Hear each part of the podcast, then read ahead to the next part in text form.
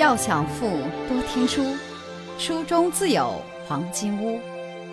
欢迎收听由喜马拉雅出品的《财富背后的传奇》，作者刘宝江，播讲阅读。第二十课，他们都曾经辞过。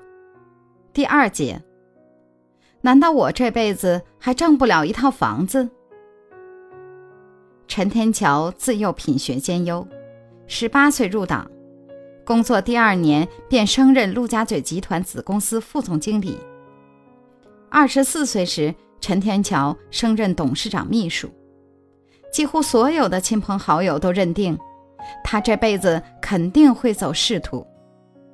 但是，一九九六年，时任陆家嘴集团总裁被调往上海浦东新区任副区长时。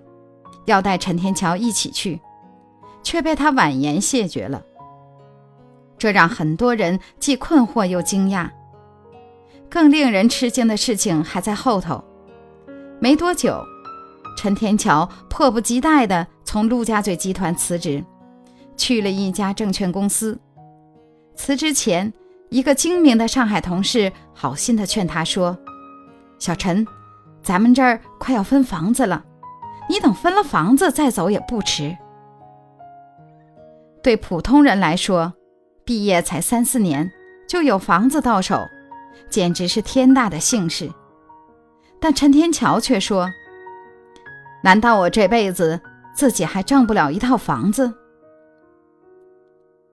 财富箴言：赚钱的入门课就是学会忘掉赚钱，一往无前。当鸟翼系上黄金，它就飞不远了；当激情遇上房子，它很可能被扼杀。